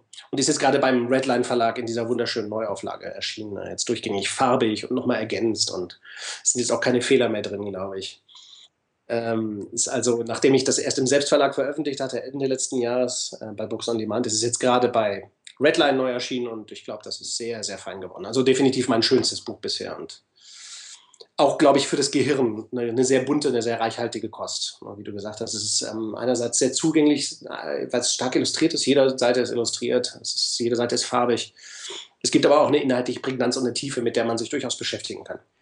Ja, also ich kann das nur bestätigen. Äh, freue mich schon, das demnächst auch als Hardcover in der Hand zu haben. Es lohnt sich und ähm, ja, da auch nochmal, äh, übrigens ein kleiner Seitenwink, ich habe ja auch äh, in der einen oder anderen Rezession und äh, Betrachtung mitbekommen, dieses Buch kommt halt tatsächlich ganz anders durch die Tür als die meisten Managementbücher, die man kennt. Äh, der Weg des Self-Publishing ist einer äh, Ideen, an die man glaubt, dann trotzdem auch zugänglich zu machen und bei mehr als 6000 äh, verkauften Exemplaren kann man ja nun nicht von unerfolgreich reden.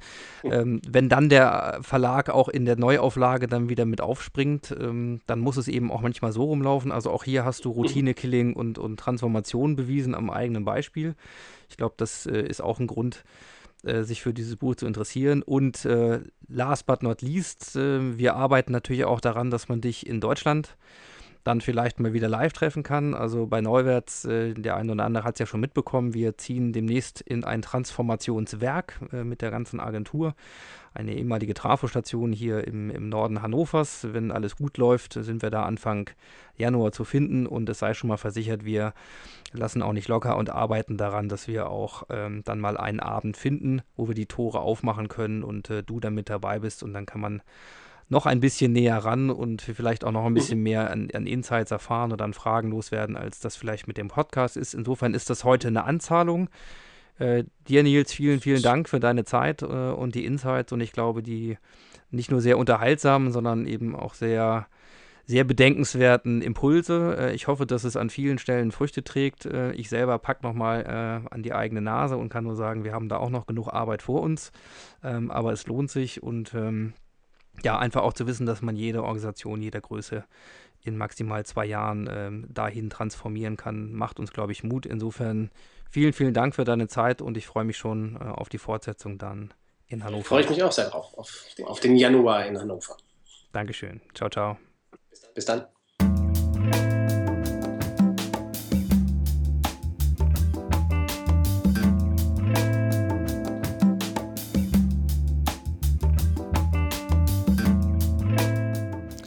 Ja, das war sie, äh, die längste Neuwärts FM Transformer Folge der Welt, jedenfalls bislang. Ich hoffe, ihr habt eine Menge aus dem Interview mitgenommen. Ich, für mich kann das auf jeden Fall behaupten und äh, ja, es ist immer an uns, die Transformation zu beginnen und ihr habt ja gehört, alles ist endlich, der Zeitraum ist überschaubar, also das lohnt sich. Ich weise noch mal kurz darauf hin, dass ihr unter neuwärts.fm slash Episode slash 017 alle Informationen zur Sendung findet, auch noch viele Links und vor allen Dingen auch die Möglichkeit, durch euren Kommentar an der Verlosung für eines der sieben handsignierten Exemplare von Nils Pfleging teilzunehmen. Ich denke, das lohnt sich und ich hoffe, wir hören uns demnächst wieder. Wenn ihr zwischendurch ein bisschen Zeit übrig habt und Langeweile habt, dann äh, geht doch einfach mal bei iTunes vorbei und gebt eine kleine Rezession ab zu diesem Podcast, denn äh,